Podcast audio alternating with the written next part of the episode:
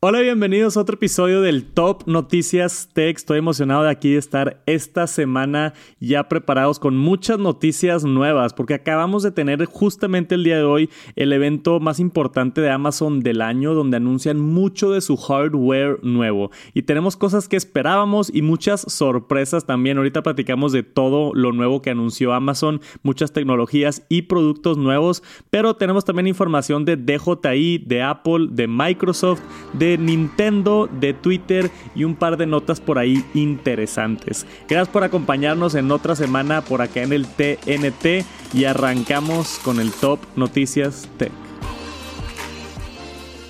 Y primero que nada, vamos a hablar de este anuncio de Amazon. Anunciaron muchas cosas bien interesantes, bien innovadoras, cosas que no nos esperábamos. Tengo por acá una nota básicamente anunciando todo lo nuevo que vimos en el evento. Yo vi todo el evento y lo analicé acá a detalle, entonces les voy a platicar un poquito de las nuevas tecnologías de Amazon este año. Empezando por probablemente la nota que más van a ver en redes sociales y en otros lugares es un robot. Así es, Amazon anunció su primer robot doméstico y es esta especie, para los que están escuchando el podcast y no están viendo aquí la imagen, es esta especie de robot chaparrito al estilo como que Wally, se ve medio... Sí, parece Wally. Parece Wally, ¿verdad? Sí, está padre. Se ve medio amigable, tiene unos ojos en la pantalla de LCD que tiene una pantalla en la parte de arriba, dos llantas delanteras, una llanta trasera, más o menos del, no sé, del tamaño de que te gusta, un tostador un poquito más grande. Sí, bueno, digo, tamaño licuadora, digamos, ¿no? Tamaño licuadora, ya está, ya dice Jera que tamaño licuadora. Aquí tenemos el robot, se llama Astro por parte de Amazon. Es básicamente una pantalla inteligente conectada con llantas y cámaras y sensores y corre en Alexa, como es de esperarse por, por, parte de Amazon, ¿no? Y lo mejor de todo fue que no es un concepto, no es así como el Tesla Bot que vimos hace unas semanas, ¿te acuerdas? Que vimos la noticia que Elon Musk anunció que estaban trabajando en un robot doméstico que se llamaba Tesla Bot, pero ni siquiera se movía y no funcionaba, dijeron, ni dieron fecha, ni precio, ni nada. Es un robot que entró al escenario, hicieron, hizo un par de demos ahí, empezó a bailar, hizo otras cosas, este Hubo un demo, anunciaron un precio, 999 dólares, entonces ya hasta tiene precio. Dice que va a ser por invitación la primera ronda como de, de productos, pero que ya viene muy pronto, entonces pues es real, ¿no? Ya está funcionando y probablemente lo vamos a ver en casas empezando el siguiente año. No es algo así como que concepto, que a mí no me encanta cuando hacen eso de conceptos, están divertidos, pero me gusta ver el producto, ¿no? O sea, si me vas a anunciar un robot, pues quiero ver el, el robot, cómo funciona y todo. Lo que te va a permitir esto, a mí se me hizo interesante que en la parte de arriba tiene, tiene dos portavasos. Entonces le puedes poner como que vasos y no sé, te llevas bebidas alrededor de tu casa. Sí, yo creo que está bien eso de que, oye, tráeme una cerveza y digo, obviamente no, te, no lo vas a sacar del refri, ¿verdad? Pero... Claro. Pero la puedes colocar ahí y, la llevas. Sí, no tiene brazos ni nada, no, no, no puede levantar cosas. Esto simplemente te sigue alrededor, puede monitorear tu casa cuando tú no estés, o sea, como cámara de seguridad que se mueve que también anunciaron ya la cámara que vuela, ahorita, ahorita hablamos de eso, pero se puede mover alrededor de tu casa, puede, no sé, jugar con tus hijos, le puedes preguntar a Alexa algo, regresa y, y, te contesta y te muestra información en la pantalla, te puede checar, tiene una cámara que se levanta para checar en diferentes alturas si por ejemplo la estufa está prendida o, otras cosas. Puedes hacer llamadas y te puedes seguir mientras estás haciendo una videollamada con alguien. O sea, tiene muchas funciones. Imagínense un Echo Show en ruedas inteligente. Y lo que hablaron mucho de de los sensores de automatización para reconocer espacios, ¿no? Porque dijeron en la presentación que lo más complicado de hacer un robot que se mueve, pues no, no es la inteligencia de la pantalla ni eso, pues ya lo tiene muy bien amarrado Amazon. Es este, ¿cómo le haces para que detecte si hay una mochila en el piso, si tienes un perro en la casa, si hay polvo, si es un tapete, si, o sea, hay demás tan complicado, ¿no? Cuando tú enseñas, por ejemplo, Elon Musk que hace los carros que se manejan solos, pues está un poquito más sencillo porque las calles por lo general están pintadas, hay señalamientos, entonces puede, tiene de dónde agarrar información y en las casas es más caos y hay escalones y hay, o sea, es, mucho más complicado en mapear una casa, pero supuestamente, ya veremos cuando llegue el producto bien, supuestamente mapea en tiempo real y hace mil millones de calculaciones por segundo y tiene una tecnología que si detecta algo se frena enseguida a no sé qué tantos centímetros enfrente. Entonces, como que está optimizado inteligentemente para, para detectar cosas. ¿Cómo ves acá la, eh, el inicio de esta nueva era de robots domésticos? Pues está bien interesante porque yo creo que todos quisiéramos uno en casa, ¿no? O sea, como que tener ese tipo de tecnología a otro nivel, porque digo, obviamente está lo, de las aspiradoras, la rumba y todo eso es una cosa, pero pues eh, es un nivel, yo creo que también un poquito alto de tech el que tenga una aspiradora de esas, porque pues eh, no es normal que automáticamente, no es como un foco inteligente que tú, ah, sí, lo programas y se prende. Y dices, ah, está padre, no, wow. Pero ya algo que se mueva y que ande por tu casa es otro nivel. Y ahora más lo veo con el astro. O sea, como que está interesante que, que, tenga otras funciones, como tú dices, eso de la videollamada. Lo vemos con, con los Echo Show, ¿no? Ese de que, o sea, que lo has tenido tú aquí, de que voltea, le hablas y te sigue y todo está padre. Imagínate ahora que te siga por tu casa, está, está padre. Me gusta. Sí, está bien interesante. Y no sé, o sea, poner música, o sea, hacer diferentes. Básicamente lo que haces con una pantalla inteligente, pero en ruedas, que te puedas seguir alrededor de tu casa. Y el aspecto de monitorear a mí también es más interesante, porque puedes tener una cámara de seguridad en tu casa. Sí. Pero que entra a tu closet que entre a tu recámara, que entre al baño, a ver si, a ver qué está pasando. O sea, de hecho, estaría padre eso. Estaría bueno. Sí, o sea, a lo mejor que, como tú dices, que a lo mejor la puedas mapear. Creo que sí se puede, ¿no? En las, en las Así que digas, este es el cuarto y le pongas un nombre y que le digas, oye, ve al cuarto de, no sé, de mi hijo y checa si está dormido. Sí. está padre. Sí, sí, sí. Y digo, por lo general se maneja solo de esta manera inteligente, como que detecta tu voz y te sigue o, o está haciendo como que el mapeo dependiendo de qué que, le pidas tú que haga, pero sí, tú también lo puedes poner y decir, oye, ven aquí, ve allá. Y, debería de funcionar bien. Claro que falta probarlo, no sé cuándo llegue esto a mercado, por ahorita es en invitación solamente, pero bien interesante el robot, el Astro, por parte de Amazon. Y aparte de Astro, tuvimos otros productos que anunciaron, empezando con esta Blink Video Doorbell, también por parte de, de, Amazon. Cuesta 50 dólares, que es lo más emocionante de esto. Ya estamos llegando a un punto donde esta tecnología está siendo como más accesible. Claro que está la Ring Video Doorbell 4K acá bien bañada, ¿verdad? Esta es HD, o sea, es nada más lo que necesitas. Tiene video, tiene un timbre, se conecta al internet, se conecta con Alexa y por 50 dólares, aparte tiene audio en dos direcciones. Puedes estar hablando y, recibiendo el audio. Entonces, ¿cómo lo ves por 50 dólares? Oye, pues está súper bien. Me, atrae la, atención eso. O sea, como tú dices, principalmente el precio. Que a lo mejor si lo que buscas es nada más un, pues lo que es, un timbre con cámara y ver, pues está bien. Te sirve de cámara de seguridad y te sirve de, timbre inteligente para, para recibir gente en tu casa. Sí, no ocupa así como tú dices de que el 4K, HDR y 60 cuadros y nada. O sea, ocupa nada más que se vea quién es. claro. Y por parte de Blink tenemos también la Floodlight Cam y el Solar Power Mount Cam. Entonces, una cámara solar. Se me hizo bien interesante eso. Quién sabe cómo funcione o si tenga baterías integradas en días soleados o días que esté lloviendo mucho, pero la cámara le da poder el sol, algo que se me hizo bien interesante. Y tenemos también la Ring Alarm Pro, esta de la serie Ring. Por si no se acuerdan, hace un par de años Amazon compró Ring. Entonces Amazon es dueño de Ring y están sacando muchos productos bien interesantes. Este es un producto completamente nuevo que mezcla un router Wi-Fi 6 con un sistema de alarma. Entonces, supuestamente lo, lo, hace más inteligente, lo hace más integrado, lo hace más eficiente, con mejor conexión. Tiene los sensores, ¿no? Para poner un sensor en la ventana y otro sensor en la puerta y otras cosas y te avisa cuando se abren ciertas este, alarmas. La puedes configurar por horarios, la puedes configurar por detección de movimiento. O sea, tiene todo el sistema como para, para alarmar cuando, cuando hay alguien que, no quieres que esté en tu casa, ¿no? este. Y yo creo que debe funcionar muy bien también dentro de la aplicación de Ring, que ya tienen lo de Ring Video Doorbells y tienen cámaras de seguridad también. Entonces ya tienen como que todo el ecosistema de seguridad en casa Ring, este, que creo que yo lo voy a implementar en mi propio, en mi propio hogar pronto. Entonces vamos a estar haciendo videos de eso. Tenemos por acá Amazon Halo View. También anunciaron esta como segunda versión de su fitness tracker, le llaman, o sea, su, su, banda inteligente, ahora tiene pantalla. Siguen vendiendo todavía la que no tiene pantalla porque hay gente, o según ellos dijeron en la presentación, que hay gente que le gusta tener los sensores de salud, pero no tener una pantalla que te distraiga.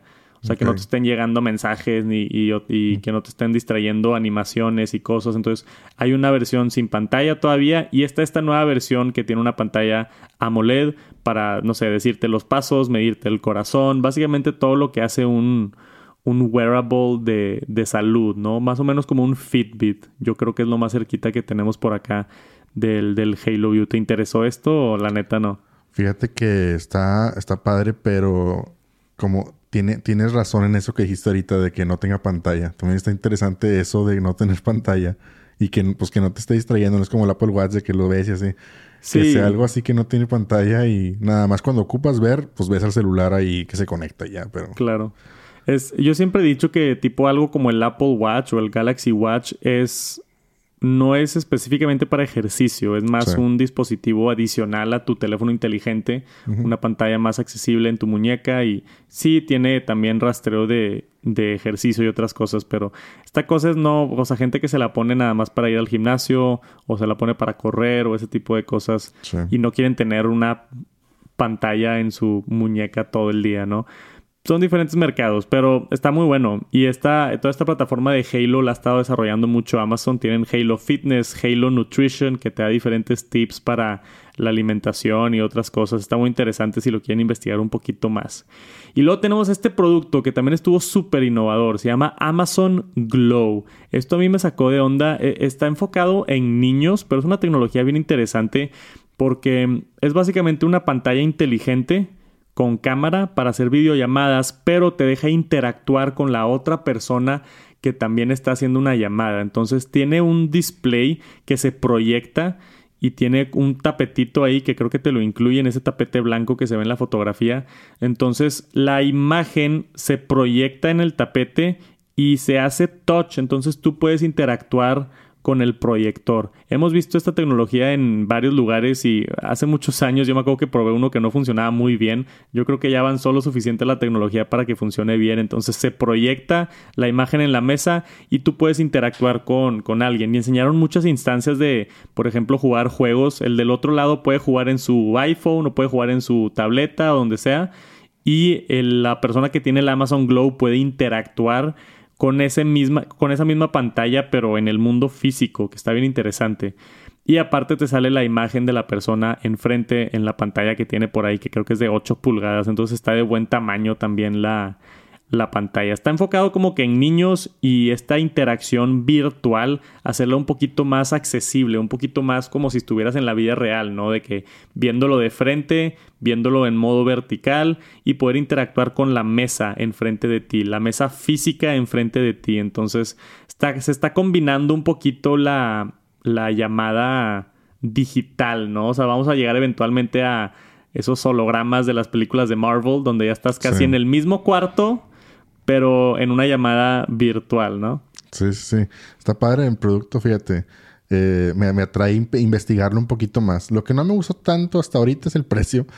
Como que creo yo que un poquito más barato, a lo mejor si te dan ganas de, probarlo, a mi gusto. Sí. Pero, pues pero está bien, está, es tecnología nueva y pues vale la pena echar un vistazo. Sí, 250 dólares es lo que cuesta y sí, digo, sí está caro, pero pues no sé, para lo que incluye, todavía no sé qué tanto cuesta esa tecnología del proyector que se hace una pantalla touch en cualquier superficie. Se me está bien interesante. Entonces no, no, no desconozco qué cuál es el precio de esa tecnología, entonces no sé si está alto o... Pero no sé, a mí me suena bien. O sea, 200, 250 dólares, igual y 200 dólares se te antojaba más, Gerard. Sí, sí, sí. A eso voy, es poquito. Digo, no, no lo pensaba por 50 dólares.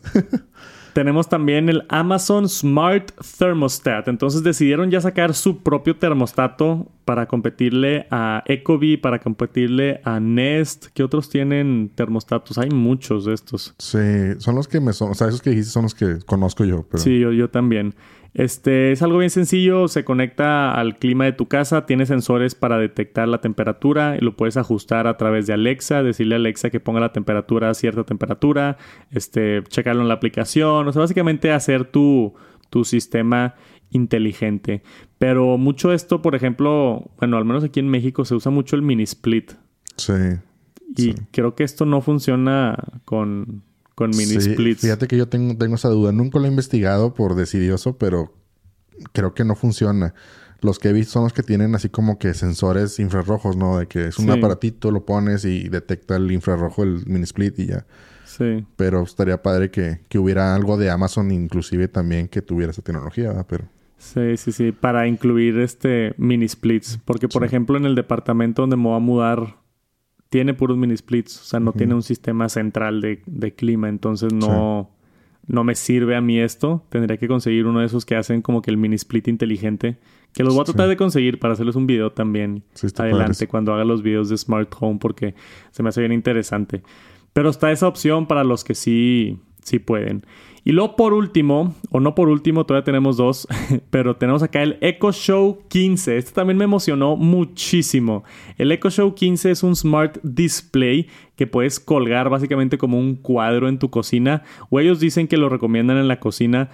15.6 pulgadas. Entonces sí está, sí está grande. Está, o sea, la pantalla está como el tamaño de la MacBook Pro de 16 pulgadas. Sí. Hace cuenta. Y y, o sea, igual y para una televisión está chiquito. O sea, no vas a ver la tele ahí, aunque ellos decían, también puede funcionar para ver tu Fire TV Stick y otras cosas en la cocina, que pues igual y puede ser, pero... Pero 15 pulgadas a mí sí me hizo chiquito como para considerar una tele.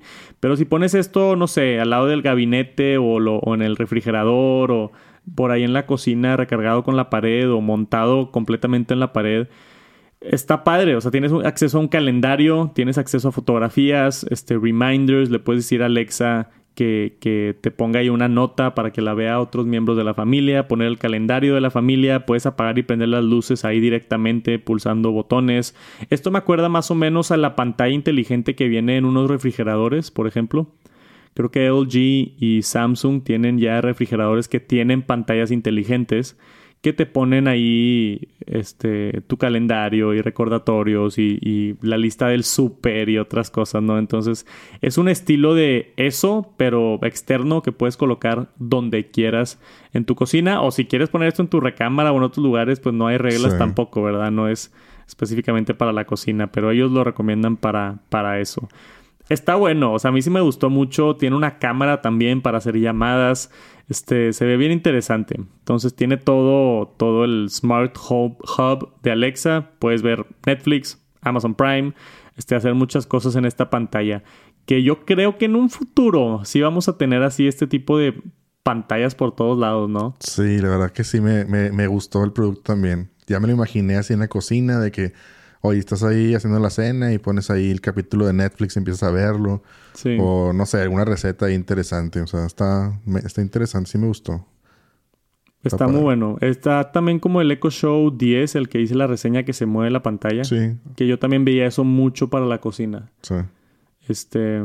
Este tiene la ventaja que lo puedes acercar y ponértelo cerquita. Este cuadro, si está en la pared, pues igual y tienes que voltear tú a verlo, no te va a voltear a ver a ti. Pero, pues no sé, igual y son para diferentes situaciones. Cuesta 250 dólares el Echo Show 15.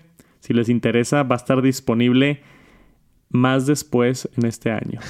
no sabemos cuándo, pero dijeron que antes de Holiday Shopping. Entonces, seguramente en un par de meses o mes y medio deberíamos de ver estos, la mayoría de estos productos. Y por último, tenemos ya el lanzamiento de manera oficial de un producto que enseñaron el año pasado que era el Ring Always Home Cam. Este dron completamente autónomo que tiene su propia estación de carga, vuela alrededor de tu casa y regresa y se carga otra vez. Sí, está súper padre. Está loquísimo. Esto sí suena como el futuro, pero, pero denso, ¿no? De que, imagínate, estás en China de viaje y de que, oye, eh, déjame, checa la casa. Y solito un dron en tu casa automáticamente empieza a volar y va por toda tu casa con la cámara, checa que todo esté en orden, regresa y se estaciona y se pone a cargar otra vez. es una cosa que suena bien, bien bañada. Este, lo tuvimos más o menos como concepto el año pasado y ahora sí ya salió otra vez. Está nada más como que para invitación las primeras unidades, pero ya tenemos precio, fecha de lanzamiento, 250 dólares. También va a estar disponible supuestamente acabando el año o empezando el siguiente año, pero se me hace bien, bien interesante. ¿Y cómo ves esto por 250? Ándale, sí me gusta el precio. Sí, sí, sí, creo que, o sea, llega a eso. O sea, dices tú, oye, un dron ahí como tú dices que se mueve por tu casa solo. O sea, es como, como el robot que te decía, o sea, solo, automático, independiente. Este, una cámara de seguridad prácticamente, porque también seguramente le vas a poder decir, oye, checa este, la sala, escuché un ruido, o no sé.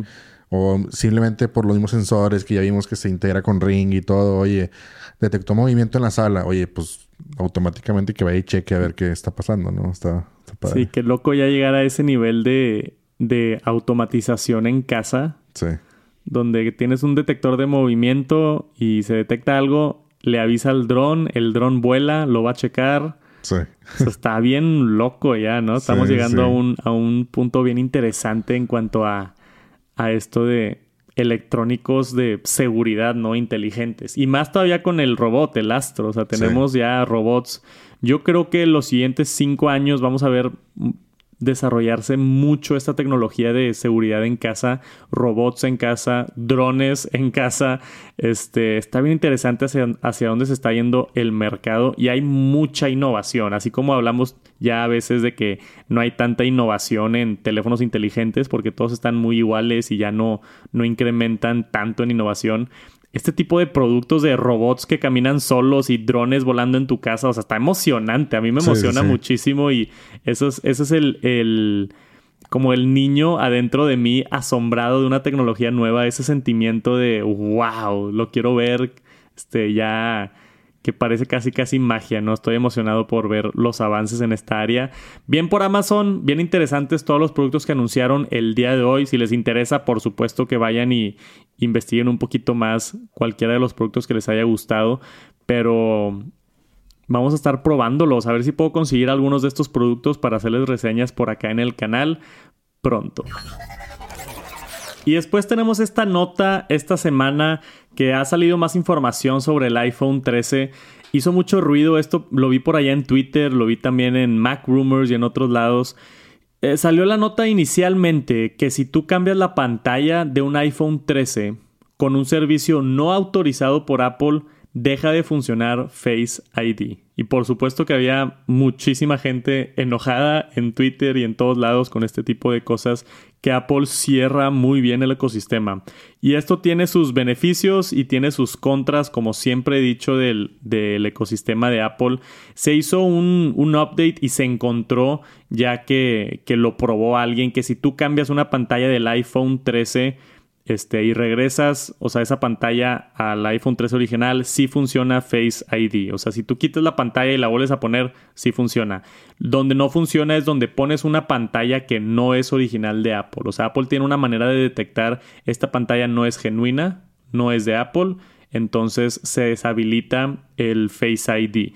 Esto es algo que ya sucedía antes. En los ajustes el año pasado con el iPhone 12 hubo algo, no sé si se acuerdan, pero el nerdo que yo soy sí me acuerdo. y por eso hago este show para traerles toda la información. Con el iPhone 12, si tú reparabas tu iPhone en un centro no autorizado, de, o sea, Juanito en la esquina que compra sus, sus pantallas en China y te la cambia por 500 pesos, en los ajustes del iPhone te avisaba, esto no es una pantalla de Apple. O sea, te avisaba, this is not, creo que por aquí decía el mensaje, this is not, aquí está. Important display message. Este es el mensaje que salía. Unable to verify this iPhone has a genuine Apple display. Entonces te avisaba en los ajustes de que, oye, ten cuidado, esta pantalla no está autorizada por Apple. Y ya, nada más te avisaba. Ahora el caso con el iPhone 13, que nadie sabe si es un bug de iOS 15 o si es algo intencional por parte de Apple, no nada más te avisa, sino deja de funcionar Face ID.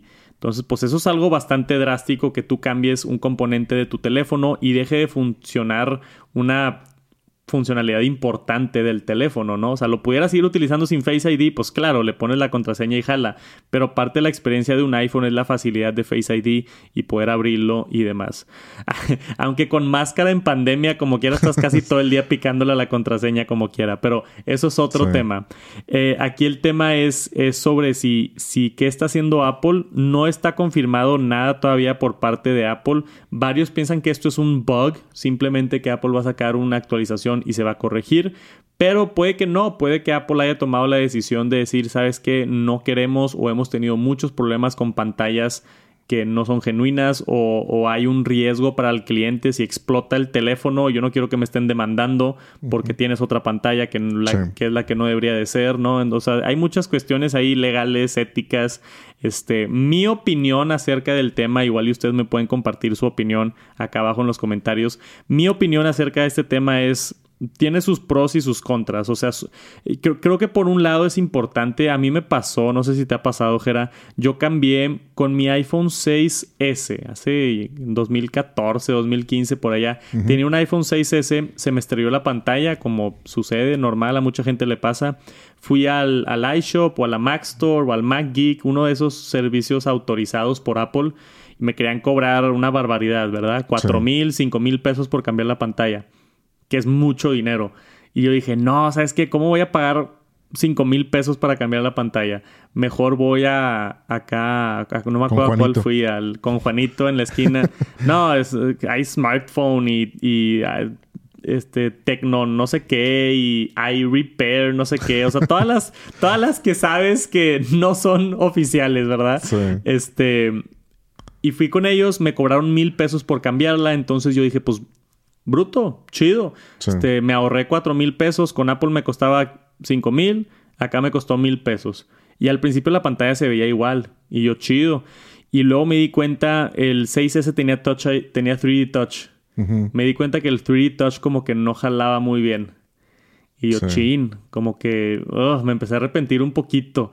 Y luego, un par de semanas después, noté un pixel muerto en la pantalla y me estresaba ese pixel muerto como no tienes idea. Sí. Y después de dos meses, y esto no es broma, después de dos meses se empezó a despegar la pantalla y se salía la luz por un lado. Entonces llegó el punto donde yo dije, no jala bien 3D Touch, no jala, tiene píxeles muertos, la pantalla está separada. La tuve que ir a cambiar otra vez porque se separó al punto donde se le estaba metiendo polvo y agua, que eso es otro. Si tú cambias tu pantalla con un servicio no autorizado, muchos de ellos no te ponen otra vez la gomita para, para la resistencia de agua. Entonces también te puedes meter en problemas si lo cambias con alguien que no es autorizado por Apple, le quitas la resistencia de agua a tu teléfono. Eso también es importante que, que sepan. Y fui a arreglarlo otra vez, me cobraron otros mil pesos, entonces ya llevaba dos mil pesos. y no es broma, tres meses después, otra vez se empezó a despegar la pantalla. Híjole. dije, no es posible. Me acuerdo que me quejé, les dejé un review de que qué es esto. O me, me, enojé muchísimo. Y desde ese entonces, aunque me duela el codo, yo no vuelvo a cambiar otra pantalla que no sea directamente con un servicio autorizado de Apple porque te sale más caro a la larga, este, si es un dispositivo que utilizas mucho, prefiero yo pagarlo completo o pagar el Apple Care si eres el tipo de persona que rompes tu pantalla. este, si pagas el Apple Care, básicamente te cuesta lo que te cuesta cambiar tu pantalla una vez. Entonces, si vas a tener el teléfono cuatro años y sabes que al menos una vez en esos cuatro años vas a quebrar tu pantalla, vale la pena el Apple Care. Si eres el tipo de persona que usa mica y funda y lo cuida muy bien, igual y te puedes evitar el, Apple Care, pero si es algo como bien... Esa, esa, es mi opinión. Yo ya no vuelvo a cambiar una pantalla que no sea un centro autorizado por Apple. No tiene que ser Apple directamente. Como dije, están estos como iShop, Mac Store. Son centros autorizados por Apple. Pero el problema con esto ahora es, vamos a decir, en países donde no tienen acceso a tiendas donde igual y no hay un centro autorizado de Apple en tu ciudad y tú quieres cambiar tu pantalla y ahora no jala Face ID porque cambiaste la pantalla, a mí eso ya se me hace mal. O sea, creo que Apple debería de dejarlo de avisarte como lo hacía con el iPhone 12 de, hey, tu pantalla no es genuina, ten cuidado. Este, pero que te quiten funcionalidades, la neta sí se me hace mal. No sé qué opinas tú. Pues mira, yo estoy de acuerdo con lo que dices de que primeramente a mí nunca se me quedado la pantalla. Tienes suerte, Tengo suerte y soy cuidadoso, güey, pero... Yo sí he quebrado un par de pantallas en mi vida. Y soy de los que usa este case, entonces también. Pues este, es otra cosa. Eh, pero eh, sí estoy de acuerdo en eso de que, pues digo, si ya está gastando una lana en, el teléfono, pues también gasta una lana en la pantalla. O sea, eh, yo no he tenido la experiencia esa de las pantallas, pero mi hermano sí, sí le ha caído varias veces y la ha cambiado. Y la ha cambiado también así en otros lugares, como tú dices. Y, y lo primero que va es, bueno, yo lo noto al menos, el, hasta el color se ve diferente. El color, o sea, y más ahorita, y obviamente, pues con los teléfonos nuevos y todo que, están llegando, pues obviamente las pantallas no van a llegar a lo mismo de que 120 Hz y cosas así. Sí, o sea, esa es este, otra. O sea, imagínate 120 Hz. Si te la pone Juanito en la esquina, ¿tú crees que su pantalla tenga 120 Hz? Sí, no, y aparte, como tú dices, otra, el sello del agua, tienes razón. Lo único que, que sobre lo que dices ahorita de que en otros lugares que no haya pues centros autorizados donde cambiarla, pues dices, híjole. Yo siento que también, no sé, en mi, opinión, a lo mejor va a estar en contra de la tuya y la de muchos, pero yo diría que yo diría que sí debería Apple de restringir un poquito eso y decir, este, pues nada más puedes cambiar mi pantalla ya. O sea, es cuidar la experiencia. O sea, es como si también la MacBook dijeras, oye, se me rompió la pantalla y le pongo otra. Pues ya pierde la experiencia. Y ahora otra cosa. También el problema es, a lo mejor tú dices, sabes que, oye, yo me la, yo me arriesgo en comprar la pantalla y ponerla genérica y lo que tú quieras, pero tú porque eres el usuario. Pero si tú vendes el teléfono o la raza que tú sabes que cambian piezas y los revenden y todo, pues también está gacho que que alguien, que le llegue a alguien un iPhone así que no sabe, oye, tú piensas que es este, resistente al agua y ya le cambiaron la pantalla y le pusieron una pantalla china que no funciona dices tú, ching, o sea, qué mala experiencia se lleva también esa persona que piensa que, puede pensar que es nuevo. Sí. Y ya dice, ah, no, es que los iPhones no jalan porque las pantallas no sé qué. Digo, no sé. Yo creo que por eso mismo Apple empezó a poner ese mensaje de tu pantalla no es genuina. O sea, para ese tipo de casos de, oye, si me vendiste un iPhone, pues tengo manera de checar si la pantalla es genuina. Y eso es excelente, porque sí, seguramente han estafado a muchísima gente. A mí me contó un amigo que él fue a uno de estos centros a reparar algo que no era la pantalla. O sea, fue. Ah, es otra también, sí. Que no era la pantalla. Creo que fue a un cambio de batería. Le cambiaron la batería y se quedaron la pantalla original y le pusieron una pantalla china. Sí, es que es otra. A pesar de que no estaba rota la pantalla. Entonces, ¿cómo confías tú que te están cambiando la pantalla y poniendo una parte genuina si Apple no pone este tipo de restricciones? Eso, ese es otro lado donde tienes que tener cuidado con quién atiende tu, teléfono y quién hace tus, este, reparaciones. A mí me ha pasado eso, fíjate, con iPad. A mí, bueno, a mí no se me han quebrado los teléfonos, pero sí los iPads de mis hijos. Entonces, ahí sí le he cambiado dos, tres veces los iPads. Y varias veces, me la primera vez que lo cambié me dijeron de que, de que, oye, bueno, la segunda más bien, porque la primera lo cambié, pues no me dijeron nada. La segunda fue de que, oye, ¿sabes que le faltan tornillos? Yo, ¿cómo que le faltan tornillos? Sí, le faltan tornillos al iPad de que le faltan aquí los no sé qué y me mostró, digo, obviamente yo no sé nada, pero me dijo, mira, aquí le falta no sé qué flex y que no sé qué y que mira está doblado y que mira no sé qué y que, o sea, todo así de que hicieron un mal trabajo la vez pasada. Sí, o sea, la primera vez me hicieron un mal trabajo, la segunda fue, bueno, supuestamente fue como corregirlo, pero pues digo, pues es lo malo de ya lo abres y ya no queda igual nunca, o sea. Sí, o sea, ese es el riesgo que tienes este, de hacerlo con alguien más que no sea un centro este, autorizado. Y como tú dices, sí, sí, sí te quita la experiencia. Es como si tienes tu carro, tu, tu Honda, tu Volkswagen y algo le pasa y, porque te pega el codo y no quieres gastar tanto dinero, pues le pones el motor de otro carro. Más barato. y, pues ya no funciona igual el carro, ya no es la misma experiencia, ya no es... Este, entonces... lo, básico es como de que, oye, ¿sabes que El servicio de agencia me vale, no sé, 10 mil pesos el mantenimiento, pero el mecánico de la esquina me cobra dos mil. Ya. Y se te antoja más con el mecánico de pues la esquina. Pues dices de que, oye, nomás un cambio de aceite. O un cambio de pila. Digo, a mí me pasó con mi carro. De que, oye, la batería se empezó a fallar. Y entonces la batería de mi carro en las... Donde... en las refaccionarias, digo, costaba de que, no sé, dos mil pesos. Pero en la agencia costaba nueve mil. Entonces de que ching... O sea, me pasó a mí eso. Entonces yo dije de que, oye, pues, ¿qué haces?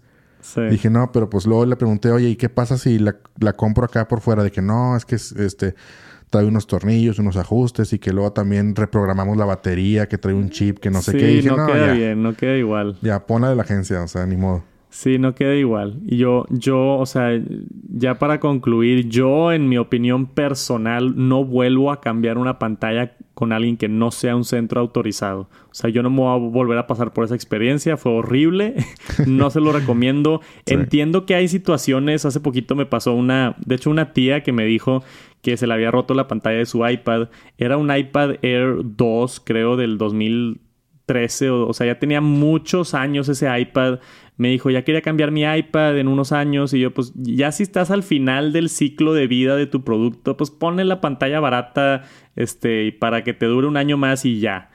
Pero si tienes un iPhone que tu idea es quedártelo cinco años y en el año dos se te rompe la pantalla, este, definitivamente yo me iría con, con vete directamente con un centro de servicio autorizado o, o, directamente con Apple. Esto de que te quiten funcionalidades por cambiar la pantalla, la neta, no estoy de acuerdo. Ahí sí estamos en diferencia tú y yo. este, porque, no sé, siento que le deberías dar la opción al consumidor. Avísale al consumidor de que, hey, es una pantalla mala, ten cuidado. Ya si el consumidor tiene toda la información y como quiera decide cagarla, que lo haga. que, que, lo pueda hacer, ¿verdad? Este, pero o, que pongan, no sé, un anuncio más, más grande o algo, pero que te quiten Face ID se me hace mal. Vamos a ver si se llega a concretar esto, porque dice por acá que puede ser un bug, todavía no está nada confirmado, no sabemos si se va a, reparar o si es algo ya hecho, ¿no? De que si pones una pantalla que no es original, te quitamos Face ID. Vamos a ver qué sucede, si hay alguna actualización de este tema interesante o si han tenido una situación similar déjenme un comentario abajo y le entramos a la, a la conversación. Y tenemos una filtración interesante por parte de DJI, o bueno, no por parte de DJI, obviamente la filtración no vino de ellos, pero un modelo nuevo de drone que está por salir. Estamos en la temporada donde todas las empresas empiezan a anunciar sus productos y a veces pasa este tipo de cosas que se filtran, así como tenemos filtraciones de Apple y Samsung, también tenemos filtraciones de otras marcas. Y esta me interesa a mí porque me gustan mucho los drones. El siguiente Mavic 3 Pro va a dar un brinco grande en muchas áreas y se filtró el supuesto, tengo que decir aquí supuesto porque no está nada confirmado, el supuesto manual donde tiene todas las especificaciones y hay muchas cosas bien interesantes. Tenemos primero que nada por primera vez un sensor de 4 tercios de pulgada, o sea, un sensor bien grande que eso permite, ¿tú sabes qué es 4? Pues sí, hay cámaras 4 tercios de como las de Lumix la GH5 y todas esas tienen algunas Blackmagic también. O sea, e-, estas Sony que son full frame, que es son. full frame. Sí, no es full frame y luego hay este. pero full frame sería tipo 3 de 3. Uh, eh, ok. Híjole, ahí te la deo. Ah, pero, o sea, digamos que está el full frame y luego está el otro que es el, el que, no es full frame. el APS-C. Ah, APS-C. Y luego está el 4 tercios, que es un poquito más chiquito que ese. 4 tercios ya. Y luego están los sensores de las cámaras de teléfonos, que son todavía más chiquitos, ¿verdad? El GoPro y todo eso. Pero 4 tercios ya es considerado como profesional, ¿no? Sí. Ajá. Ya es un sensor, este mucho más grande. Entonces, típicamente los drones han tenido sensores, pues del tamaño más o menos de una cámara, de, un teléfono, ¿no? O sea, no, no un sensor profesional. Entonces, este brinco en sensor pudiera estar bien interesante. Tenemos un nuevo control, este, el Smart Controller, que llega hasta 15 kilómetros. Supuestamente la fecha de lanzamiento es 15 de noviembre, va a costar 1.600 dólares, o sea, se filtró acá toda la información, güey, literalmente. Este, va a tener carga con USB tipo C, que eso se me hace bien interesante, ya no tienes que estar cambiando las baterías, puedes cargar directamente el dron con USB tipo C. Dice que va a durar 46 minutos la batería, güey. En un dron profesional, eso se me hace impresionante. Sí, sí, es bastante porque, bueno, yo tengo el Mavic 2, creo. Y le dura, no sé, 23 minutos, 25. Sí, como 20 monos. Sí, Yo, tengo el Mavic Air 2, que es de la generación del año pasado y le, dura 30 minutos. Entonces, pues de 31 minutos a 46, sí es un buen brinco, ¿no? Sí. Ya volar un dron por 46 minutos es mucho tiempo, te permite mucho, muchas tomas. Sí, sí, sí. Tenemos también un, supuestamente una versión que viene Pro y una versión Cine que viene con un SSD integrado y transferencias de un gigabit para poder cambiar, este, pasar rápidamente tus archivos. Entonces, definitivamente son muy buenas actualizaciones en todos lados. Dice que el drone va a estar un poquito más pesado también por todo esto que le están agregando nuevo, pero no creo que eso sea mucho, mucho problema. Este, ¿qué opinas, Gera? ¿Se ve bueno o no? Sí, la neta, justamente estoy pensando en cambiar el mío porque ya, este, pues ya está viejito, quieres o no, entonces me suena interesante ahí el, el nuevo dron. Lo malo es que siento yo que los drones son como que algo que compras, bueno, creo yo, que o sea, no es como un teléfono que piensas comprarlo cada año y cambiarlo. Entonces, y los drones sí, o sea, al menos de DJI salen cada año, yo creo. Entonces como que te duele el codo ahí de todo lo que vale, pero, pero pues son muy buenos drones. O sea, definitivamente. O sea, son los mejores a mi gusto. Yo he probado, sí, yo he probado varios drones y la neta nadie se le acerca de DJI en cuanto a facilidad, experiencia, calidad. O sea, está, están muy bien hechos.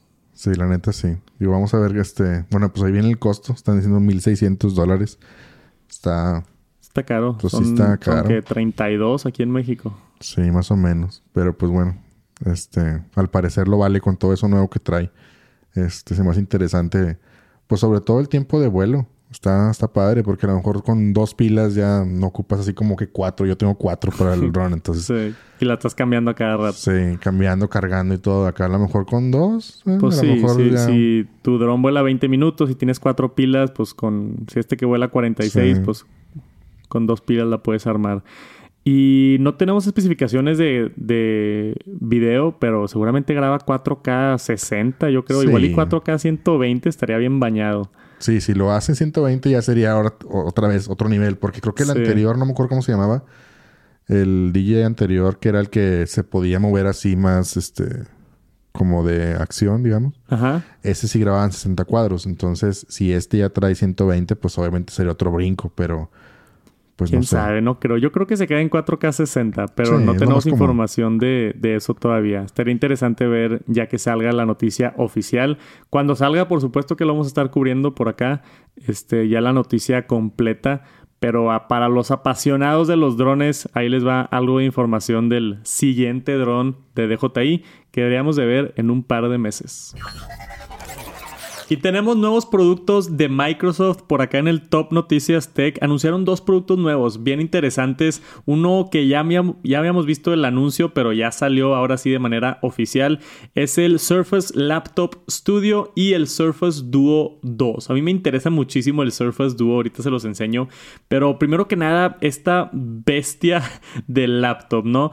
Dice Microsoft que es la Surface más poderosa que han sacado hasta la fecha, 14.4 pulgadas. Tiene este diseño bien interesante que podemos ver en la fotografía, donde puedes poner la pantalla enfrente del teclado y se ve por atrás el teclado y te queda como trackpad, que parece básicamente ya una experiencia de, pues de iPad, ¿no? Como el Magic Keyboard más o menos, donde tienes nada más el trackpad y la pantalla. Y después puedes hacer la, la, pantalla hacia atrás y ya te enseña el teclado completo y lo puedes usar como laptop. Entonces es bien versátil, es ese estilo de dos en uno que Surface ha hecho muy, muy bien. Y a mí me gusta mucho la línea de Surface porque al igual que Apple, pues hacen el software y el hardware. Entonces Microsoft hace obviamente el sistema de Windows y esta línea de, Surface. Entonces se ve bien poderosa. 11 generación, onceava generación Intel Core i5 o i7, dependiendo de qué quieras. 32, 16 a 32 GB de RAM, hasta 2 TB de almacenamiento. Tiene una Nvidia RTX 3050 Ti, o sea, unas buenas gráficas. 120 Hz la pantalla. O sea, esta cosa tiene todo. Y aparte tiene ahora la nueva Surface Slim Pen 2. Entonces se ve muy buena. Empieza en 1600 dólares. Para nada es barato. O sea, esto cuesta lo que cuesta pues casi la, la MacBook Pro, la chida, ¿no? La de 13 pulgadas o la de nueva de 14 pulgadas que creo que va a costar como 1800 dólares. Entonces, si es una, obviamente una laptop premium, un dispositivo premium, pero se ve bien interesante. Te, sé que no te gustan las computadoras Windows, pero ¿a poco no te atrae este formato de que puede ser tableta, entre laptop. Sí, me gusta el formato, más no me gusta el diseño, fíjate. Y eso, digo, no sé qué sea eso de abajo. Se ve como que, no sé, los ventiladores o no sé. Sí, tiene como dos secciones. Como que, mm, no sé, como que se ve así como que dos secciones, como tú dices, eso no me gusta, pero, pero está padre. Digo, definitivamente los specs de la, de la máquina, pues están impresionantes. O sea, a mí me encantó el diseño. Me gusta ver cosas así diferentes. O sea, la creatividad de cómo se esconde el teclado y luego aparece otra vez el teclado. Se me hace bien genio. Pero me interesó todavía más este teléfono, el Surface Duo 2. este teléfono salió hace un par de años, creo ya fue hace como año y medio, dos años, la versión original, que es básicamente dos pantallas juntas. No es un teléfono plegable, son dos pantallas juntas con un muy ligero marco en medio. Entonces no hay pantalla plegable, pero esta cosa se ve increíble. O sea, al menos de los videos que he visto, se cierra perfectamente porque muchos de los dispositivos que se doblan ahorita, como el Fold y así, se doblan y quedan como esa, esa figura como triangular, ¿no? Con un hueco en la pantalla. Este sí se dobla como libro perfecto, plano. Y, y tiene este estilo como minimalista, ¿no? La versión en blanco siempre me ha gustado muchísimo. Y tiene diferentes formatos, lo puedes poner de. Hoy lo puedes poner de diferentes maneras. Este, acostado, parado de un lado, como mini laptop, o sea, diferentes cosas que puedes hacer por acá. Y la versión negra que tenemos acá también. Todavía no me gusta que tiene esos marcos, siento que están un poquito grandes para el, para el 2021. Me hubiera gustado que estén los marcos al menos hasta arriba y hasta abajo. No me molesta tanto el marco de en centro. Hay mucha gente que se queja que son dos pantallas en vez de una plegable.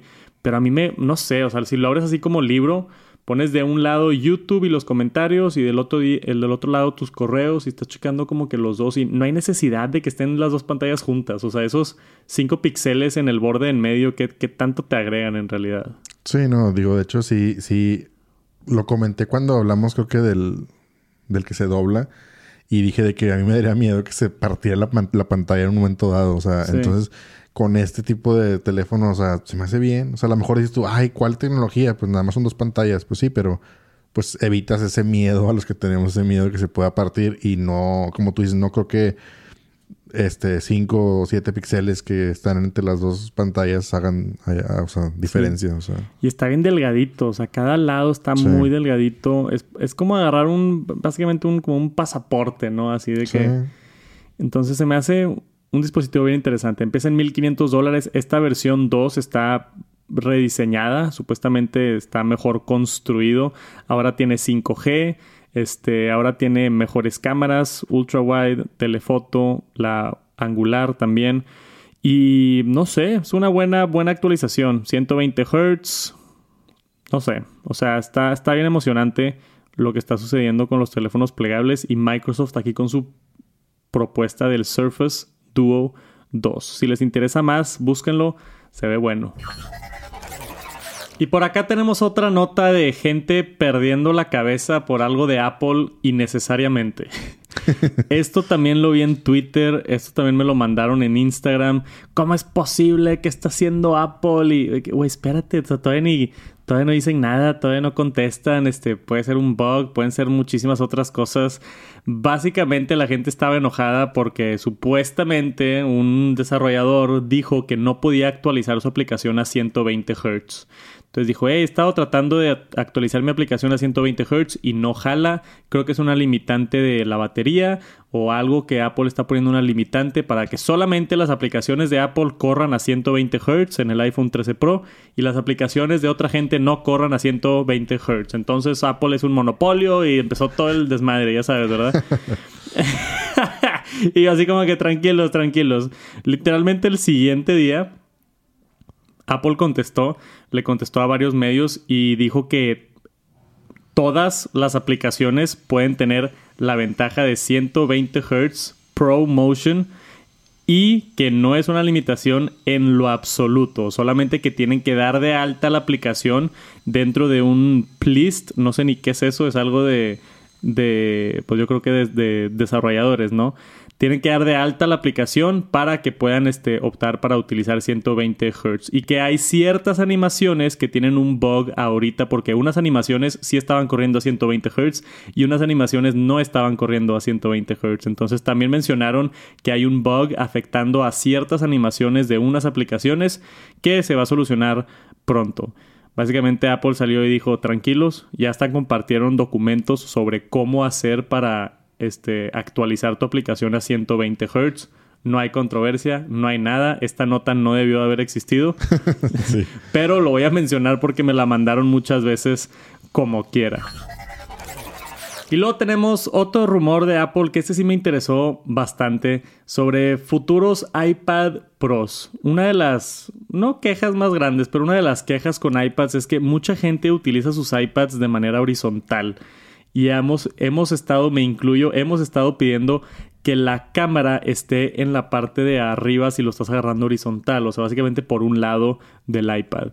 Apple tiene la filosofía de que sus dispositivos son rectos, ¿no? Todavía con los iPads el botón del poder está arriba, el puerto está abajo, entonces pues la pantalla es vertical. Pero la realidad es que cada día más la gente utiliza más sus iPads en el teclado, en este formato que lo tengo yo aquí, por ejemplo. Entonces es raro que tú al descansar un iPad lo pongas vertical. Casi siempre es horizontal, ¿no? Este nuevo rumor dice que están al menos pensando, trabajando o, haciendo prototipos de un futuro iPad Pro con la cámara en un costado para que se habilite para cuando estén en, en horizontal y con el logotipo volteado también. Eso está bien interesante. O sea, un iPad con el logotipo en la parte horizontal, aquí en la parte de atrás, en vez del logotipo vertical. Sí, está. Fíjate que, digo, obviamente estamos, digo, al menos aquí en el rumor dice que es sobre el iPad Pro.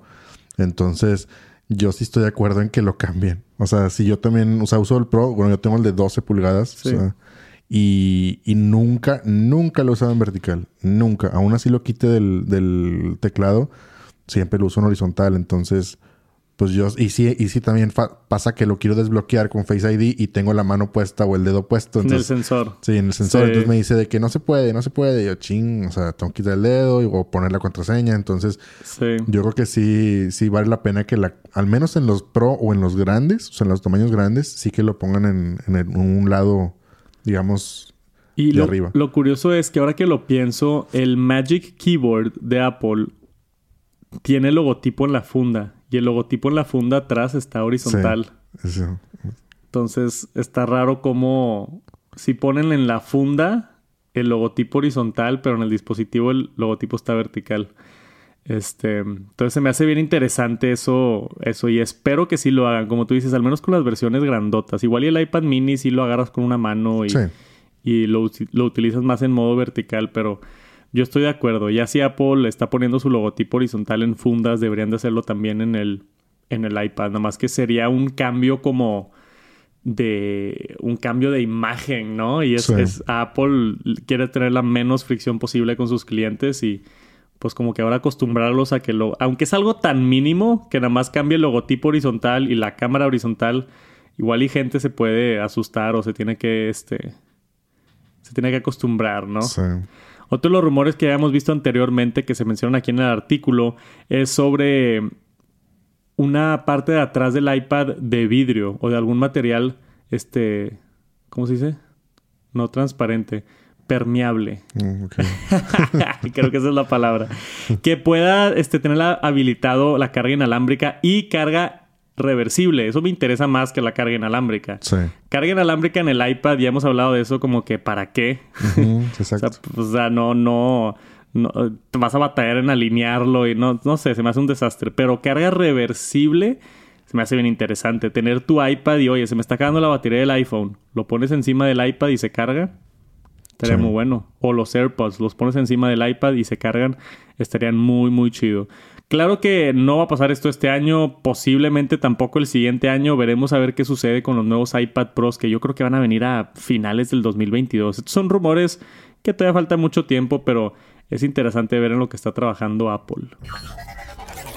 Y después tenemos el Nintendo Switch versión OLED, que fue anunciado hace un par de meses. Ya es pronto el lanzamiento oficial. Octubre 8 exactamente vamos a tener ya disponible el nuevo Nintendo Switch OLED, que yo estoy bien emocionado.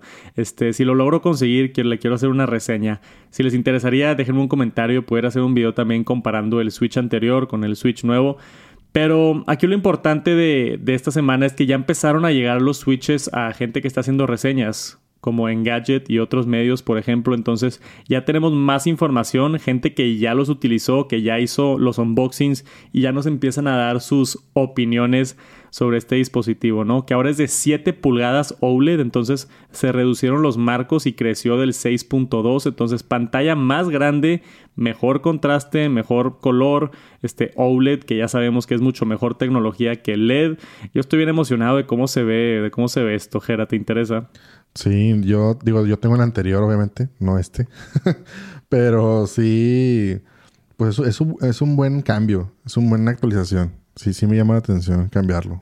Pero es eso, es una actualización. No es como que la siguiente consola. o sea, no, no, es. Mm, no es del PlayStation 4 al PlayStation 5. Esto es más tipo del PlayStation 4 al, al PlayStation 4S. O, sí, 4S es lo que o el, el, 4 Slim, o como, ¿cómo le pones? El 4 Pro, no sé cómo.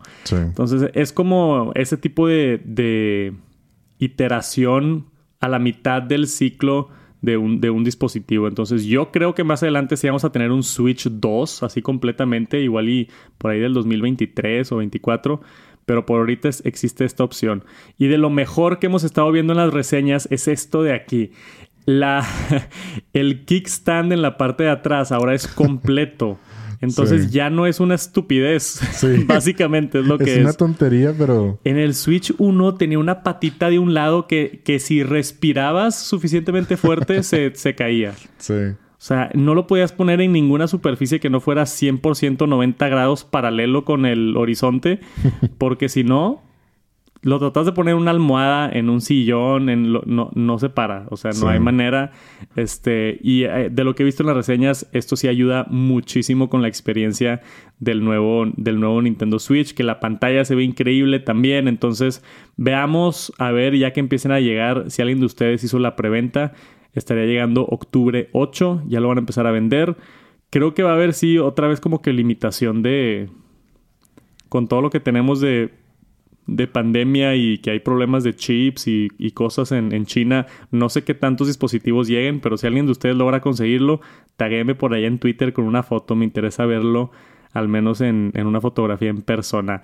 Ya estamos cerca del lanzamiento del Nintendo Switch OLED. Si les interesa, estén al pendiente que se viene la próxima semana.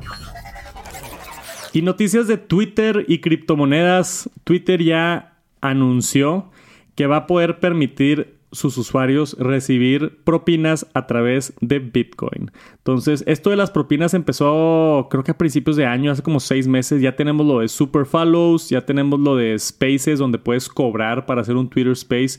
Y esto de las propinas ya existía, lo que llaman en inglés el tip jar, ¿no? De que dejas una propinita ahí a tu creador favorito, similar al super chat en, en YouTube, ¿no? Saludos a toda la raza amable que alguna vez me han dado un super chat en directos allá en Tex Santos. Este, ahora lo puedes hacer con Bitcoin. Entonces es, la primera vez que yo veo a una red social dejar depositar Bitcoin. Sí. Entonces tú puedes ir con tu creador favorito, depositarle Bitcoin, él lo va a recibir en Bitcoin y puede escoger pues quedarse ese Bitcoin o pasarlo a dólares o ver qué hace con, con esa lana. Pero bien interesante, ¿no? Cómo están empezando las criptomonedas a, a entrar a estos medios. Sí, pues viene, viene fuerte todo el cripto. He visto mucho, mucho movimiento en Twitter y, y pues gente que, que, le sabe, ¿no? Que le sabe un poquito más. He visto que, que andan con todo. O sea, y pues ahorita el Bitcoin pues es la moneda, digamos, bueno, la criptomoneda más fuerte. Entonces, este, pues sí, está padre.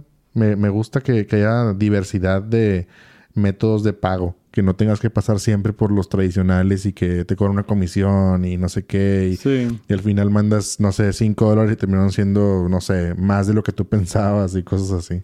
Sí, y, famosamente el CEO de Twitter, este Jack Dorsey, él siempre ha sido como un, un promotor de criptomonedas y bitcoins y NFTs y todo ese tema de, de la nueva revolución de, del sistema monetario, ¿no?